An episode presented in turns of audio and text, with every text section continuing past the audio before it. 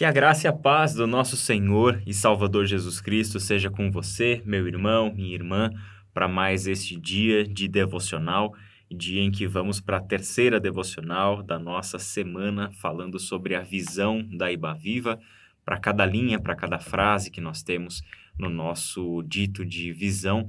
Nós estamos fazendo reflexões a partir da palavra de Deus, tentando entender bíblica e teologicamente como que a visão da Ibaviva está estruturada. E hoje nós vamos falar sobre a cura social e a renovação cultural. Nossa visão até aqui, já vimos, consiste em uma cidade transformada por uma igreja acolhedora que promove cura social e renovação cultural. Por que uma igreja acolhedora para a transformação da cidade deve promover cura social e renovação cultural. É sobre isso que a gente vai falar hoje com base em dois textos do livro do Apocalipse. Apocalipse, capítulo 21, do versículo 1 até o versículo 6, e também Apocalipse 22, de 1 a 5. Eu vou ler primeiramente 21, de 1 a 6 do Apocalipse, e aí mais para frente a gente lê os versículos do capítulo 22. O texto diz assim: então vi novos céus e nova terra, pois o primeiro céu e a primeira terra tinham passado e o mar já não existia. Vi a cidade santa, Nova Jerusalém, que descia dos céus da parte de Deus, preparada como uma noiva adornada para o seu marido. Ouvi uma forte voz que vinha do trono e dizia: Agora o tabernáculo de Deus está com os homens, com os quais ele viverá. Eles serão os seus povos, o próprio Deus estará com eles e será o seu Deus ele enxugará dos seus olhos toda lágrima. Não haverá mais morte, nem tristeza, nem choro, nem dor, pois a antiga ordem já passou. Aquele que estava assentado no trono disse: Estou fazendo novas todas as coisas. E acrescentou: Escreva isto, pois estas palavras são verdadeiras e dignas de confiança. Disse-me ainda: Está feito. Eu sou o Alfa e o Ômega, o princípio e o fim. A quem tiver sede, darei de beber gratuitamente da fonte da água da vida. Caleb, nós falamos ao longo da semana que a história da humanidade consiste em seres humanos construindo cidades. A partir da lógica da queda, uhum. a leste do Éden, separados de Deus, e não apenas separados, mas em rebelião contra Deus. E ao construir cidades, nós colocamos nos seus fundamentos a nossa cultura, o nosso, nos nossos valores, aquilo que nos norteia enquanto o que estamos buscando como indivíduos e como coletividade, uhum. e assim por diante. E a gente viu os resultados disso. Uma cidade quer dominar sobre a outra, uma cidade quer crescer e se tornar um reino, um reino quer virar um império, e assim por diante. as lógicas da cidade são determinadas pela busca por poder, por influência, por força e assim por diante, custe o que custar. Sim. E vimos que a história da humanidade consiste neste constante ciclo de destruição, de injustiça e de morte. A cidade que o ser humano sempre quis construir nos foi dada por Deus. Uhum. é exatamente isso que nós vemos no Apocalipse. Não é uma cidade que os homens construíram, nem mesmo influenciados por Deus. Sim. É a cidade que o próprio Deus construiu e fez descer à terra. Né? A Nova Jerusalém que desce dos céus, né? A, da parte de Deus, né? A preparada, adornada como uma noiva para o seu marido. Essa é a visão que tem que nortear a gente, né? É essa expectativa de futuro que nós temos da cidade perfeita, que aqui no Apocalipse é chamada de Nova Jerusalém. Sim. E esta é a cidade santa que dá para nós a referência do que é a cidade que Deus está construindo e da qual nós já somos os primeiros representantes, né?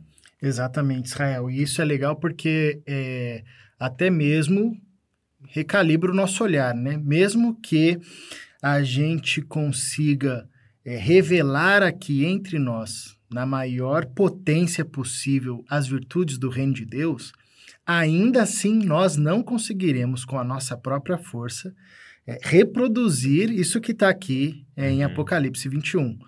É, isso não significa dizer que a gente vai se acomodar do tipo, pô, já que a gente não consegue, nunca vai dar certo, então a gente não vai fazer nada. Pelo contrário, né? Essa visão de Apocalipse deve inspirar a gente constantemente para que a gente viva na maior é, potência possível que está posto aqui, mas sabendo que essa realidade só será consumada quando Cristo voltar e, de fato, consumar a obra que ele começou, né? É, e isso deve gerar em nós uma expectativa ardente, um desejo, né, de que isso aconteça é, o mais rápido possível, porque quando nós lemos essa descrição aqui que João faz, brevemente, né, é, a gente se depara com aquilo que o nosso coração anseia. Qual que é o anseio do coração humano, e você bem descreveu? É, é isso aqui, né? É, é, é, construir esse tipo de cidade, é esse tipo de vida, onde as lógicas da queda não estão mais operando, é, onde é, nós somos consolados, onde a morte já não impera mais, onde a dor já não impera mais, onde nós não estamos em contato com aquilo que é provisório, a gente não, não vai precisar nem do sol, né? Porque uhum. a, a luz do Senhor vai ser suficiente, não vai ter noite. Esses aspectos de contradição da existência humana que marca a nossa existência. Uma hora a gente está bem, outra hora a gente está mal, uma hora a gente está saudável, outra hora a gente está doente. Um dia a gente está vivo, outro dia a gente morre, um dia a gente ganha, outro dia a gente perde. Nessa dimensão e nessa realidade da Cidade Santa, é, a gente vai estar tá diante do que é pleno, do que Deus sonhou para gente. Então, essa visão que João coloca aqui para nós é, deve encher o nosso coração de esperança e de desejo é, de que isso aconteça o mais rápido possível e também deve movimentar e movimenta os nossos pés, as nossas mãos, a nossa mente para que a gente atue aqui na maior potência possível como sinalizadores desse reino que virá. Né? Uhum. Né? É interessante porque é, como você bem destacou, a nossa força não constrói essa cidade. Eu lembro uhum. que esses dias eu estava vendo, vou dar até spoiler aqui, né? Uhum. Tava vendo o filme Interestelar uhum. é, e uma das cenas que eu não me liguei, é, em resumo, é a história, é, a Terra está num colapso, né? Eles estão tentando reconstruir a vida humana e a sociedade humana fora da Terra, em outra galáxia, né? E quando eles estão saindo da Terra e em busca de, de novos horizontes, né? Enfim, novos planetas, é, uma das personagens diz, é, é legal a gente ir porque fora a gente não encontra maldade, né? A gente vai estar tá só a gente sem a maldade, a maldade ficou lá na Terra, né? E quando eles chegam no outro lugar, eles se deparam com a maldade humana também, né? uhum. né? Ou seja, não importa, a gente pode ir para uma outra galáxia, é, a gente vai construir, a gente vai se deparar com a maldade humana. Isso está em, isso tá em nós. Então, ou seja, não existe escapatória. Tudo uhum. que a uhum. gente construir é, vai ter uma marca da queda uhum. é, a não ser quando vier de fato essa realidade plena, né? Agora, de novo, isso não deve lançar a gente para um comodismo, né, e um fatalismo, então não tem como fazer, porque é, o Espírito Santo de Deus em nós é, nutre esperança no nosso coração, no, nos dá a visão certa do que, que é a cidade certa que nós desejamos, que é a cidade santa, a Nova Jerusalém, e aqui nos ajuda a viver olhando para a nossa sociedade, olhando para a nossa cultura, que a, estão adoecidas por causa do pecado, né? uhum. né? É, você não precisa ser nenhum analista social para perceber os graus de adoecimento na sociedade, na nossa cultura, na forma como nós produzimos as coisas, quer seja arte, quer seja agricultura, quer seja indústria, a forma como a gente consome, a forma como a gente se relaciona, enfim, tudo está marcado pelo pecado. O Espírito Santo nos ajuda a atuarmos como transformadores dessas realidades, para que a gente viva aqui na maior densidade possível, como dizia o Robson Cavalcante, né? É, é, é, essa realidade do reino de Deus aqui e agora, mas que vai se manifestar de forma plena lá e além, né? Uhum. É, então é, é o chamado que nós, nós temos e o texto de Apocalipse nos é uma inspiração, né? Perfeito. É um texto realmente é, muito instigante, porque dá para nós uma realidade futura que já tem que ser experimentada por nós aqui e agora. Uhum. Em outras palavras, o que a gente lê aqui tem que ser tão real quanto essa mesa, esse computador, esse microfone, essa Bíblia que está aqui na nossa frente. Né? Tem que ser apalpável, tem que ser algo que está aqui e que já é uma realidade presente, e a gente já respira o ar dessa realidade futura que já se manifesta em nós hoje, porque esse é o reino de Deus. Né? Uhum. Né? Esse é este reino abrangente que nós estamos falando, que é maior do que toda cidade, maior do que toda cultura, maior do que toda lógica social e assim por diante. Quando a gente fala de cultura, nós estamos falando de é, renovação de aspectos da vida na sua totalidade. A cultura Sim. engloba religião, engloba arte, né, ou seja, o aspecto estético de uma sociedade, é, envolve valores e moral, o aspecto ético de uma sociedade, tudo isso, né? Então, o reino de Deus operando neste mundo com as suas lógicas, né, se torna uma mensagem profética para o seu próprio tempo, assim como uma comunidade de discípulos de Jesus que promove hoje uhum. as lógicas do reino futuro. Então, olhar para esse texto é lembrar o seguinte: a nossa esperança de futuro é que o tabernáculo de Deus está com os homens com os quais ele viverá. Deus não está separado da nossa realidade. Na verdade, aqui a sua revelação e o seu propósito atingem o seu ápice e aquilo que ele sempre desejou, desde o Êxodo, habitar no meio do seu povo por meio do tabernáculo, né? Em Jesus Cristo, vir tabernacular conosco, né? Vestir a nossa carne, né? Com a vinda do Espírito, né? Descer sobre toda a carne e tudo mais. Aqui nós temos o seu plano concretizado, né? É Ele próprio quem está no meio do seu povo, né? E aí o que a gente vê que este Deus há de enxugar dos nossos olhos toda lágrima. Uhum. E ele fala que nesta cidade não há morte, tristeza, choro e dor. Por quê? Porque isso tudo fazia parte da antiga ordem e essa antiga ordem já passou. O que é agir hoje pelas lógicas da cidade futura, né? Se no nosso mundo existe morte, nós temos que levar a vida. Uhum. Então, quais são os focos de morte que existem na nossa cidade, na nossa cultura, nos mais diversos aspectos, né? Na cultura, nos valores, na arquitetura, na, na, na no trânsito, uhum. em todo, na, na educação, na saúde. Quais são os focos de morte?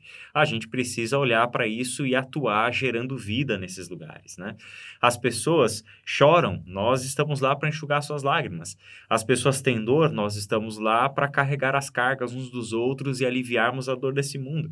Né? Estamos aqui para atuar como Jesus atuou. E a gente precisa lembrar que Jesus se dedicou a levar a vida para todos os tipos de morte que se manifestavam no seu tempo né? Morte em aspectos sociais, na relação com Deus, familiares, físicos, emocionais, espirituais. Jesus estava ali para atuar nessa dimensão. Uhum. E para mim, Caleb, para a gente caminhar para o fim da nossa devocional, é sempre bom lembrar que esta cidade futura, que é modelo, que é referência de atuação para nós hoje, é dito lá no capítulo 22, do versículo 1 até o versículo 5, em que essa cidade tem um rio um rio né, de água cristalina que flui do trono de Deus e do Cordeiro e passa por meio da rua principal da cidade. Uhum. Você falou na primeira devocional da semana do Éden, né? E qual era a marca do Éden, né? A existência do rio que se dividia em quatro rios e é, regava toda a terra, Sim. né? É, esse é o rio da vida, né? E as margens do rio da vida, das águas que fluem do trono de Deus, nós temos a árvore da vida, uhum. que floresce 12 vezes por ano, frutifica e as suas folhas, né? Eu imagino que como um chá, né? Servem para a cura das nações. E as nações curadas, ou seja, Deus que fez uma cidade a partir das cidades que estavam em oposição umas às outras, das culturas que se anulavam, das sociedades que brigavam entre si, é a profecia de Isaías, né? as suas armas de guerra se converterão em arados, em Sim. foices, em rastelos e servirão para instrumentos de promoção da vida uhum. e do sustento da vida e não mais de guerra e de destruição e morte, né? Nós temos um Deus governando sobre todas as nações. De fato, o reino de Deus se tornou tudo aquilo que Jesus prometeu que ele seria, e já não há mais a maldição, já não há mais nenhum tipo de oposição. Na verdade, o trono de Deus e do Cordeiro está na cidade e os seus servos o servirão. Veremos a sua face, o seu nome estará em suas testas. Não haverá mais noite, eles não precisarão de luz de candeia, nem da luz do sol, pois o Senhor Deus os iluminará uhum. e eles reinarão para todo sempre. Que dimensão futura linda para a gente olhar, né, Caleb? Exatamente. E Israel, e é louco pensar que a Bíblia começa falando de um jardim, termina falando de uma cidade-jardim, né? Uhum. É, aí você vê a, a, a, conexão entre esses textos que foram escritos milênios depois, né? Em línguas diferentes, culturas diferentes. É, é o fechamento de uma história, né? E nesse meio todo aí a gente tem o caos humano, né? A gente tentando implementar a nossa, as nossas cidades e não dá certo. É, os substitutos das cidades, né? Egito, Babilônia, Roma, hoje os nossos impérios, enfim, todos eles é, vão ruir e, e Deus vai consumar a obra que ele começou lá no começo é, e com uma grande diferença, que a gente não vai ter mais aqui a árvore do conhecimento do bem e do mal, uhum. só a árvore da vida, ou seja, nós vamos desfrutar daquilo que Deus planejou e pensou para nós. Essa é a nossa referência. Quando a gente pensa em uma cidade transformada, a gente está pensando nisso aqui. Esse é uhum. é, essa é a nossa base bíblica, teológica, é isso que nós almejamos, é isso que nós buscamos quanto igreja, é, com todos os nossos esforços, obviamente direcionados pelo Espírito Santo de Deus, que nos dá poder, autoridade, ousadia para que consigamos é, vivenciar o máximo essa realidade, enfim, e aguardando desejosos a consumação plena dessa obra. Né? Amém. Né? Amém. Vamos orar? Vamos orar. Senhor, obrigado porque o Senhor nos relembra que nós temos um futuro certo, nós temos um local de che chegada.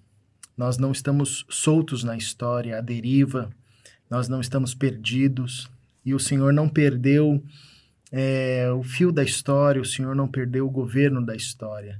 Aquilo que o Senhor planejou lá desde o começo ah, irá se consumar e é uma questão de tempo. E até lá, Senhor, nós olhamos para aquilo que o Senhor nos prometeu, essa cidade santa que virá do céu, da tua, das tuas mãos, da tua parte. Nós olhamos para isso e nos inspiramos o teu Espírito nos inspira e nos encoraja a vivermos aqui na forma mais próxima dessa realidade, sendo aqui já sinaleiros, luzeiros uh, dessa realidade que será consumada de forma plena. De tal forma que no mundo adoecido, no mundo tomado pelo pecado, a gente é, é, instrumento de cura, a gente é instrumento de renovação, a gente é instrumento de consolo, nós somos instrumentos é, de cuidado, nós somos instrumentos de cura. O Senhor nos dá esse privilégio. E toda vez que atuamos assim, é como se nós desfrutássemos aqui, mesmo que um lampejo, de um lampejo é, da realidade que virá e será consumado de forma plena com a volta do nosso Senhor Jesus.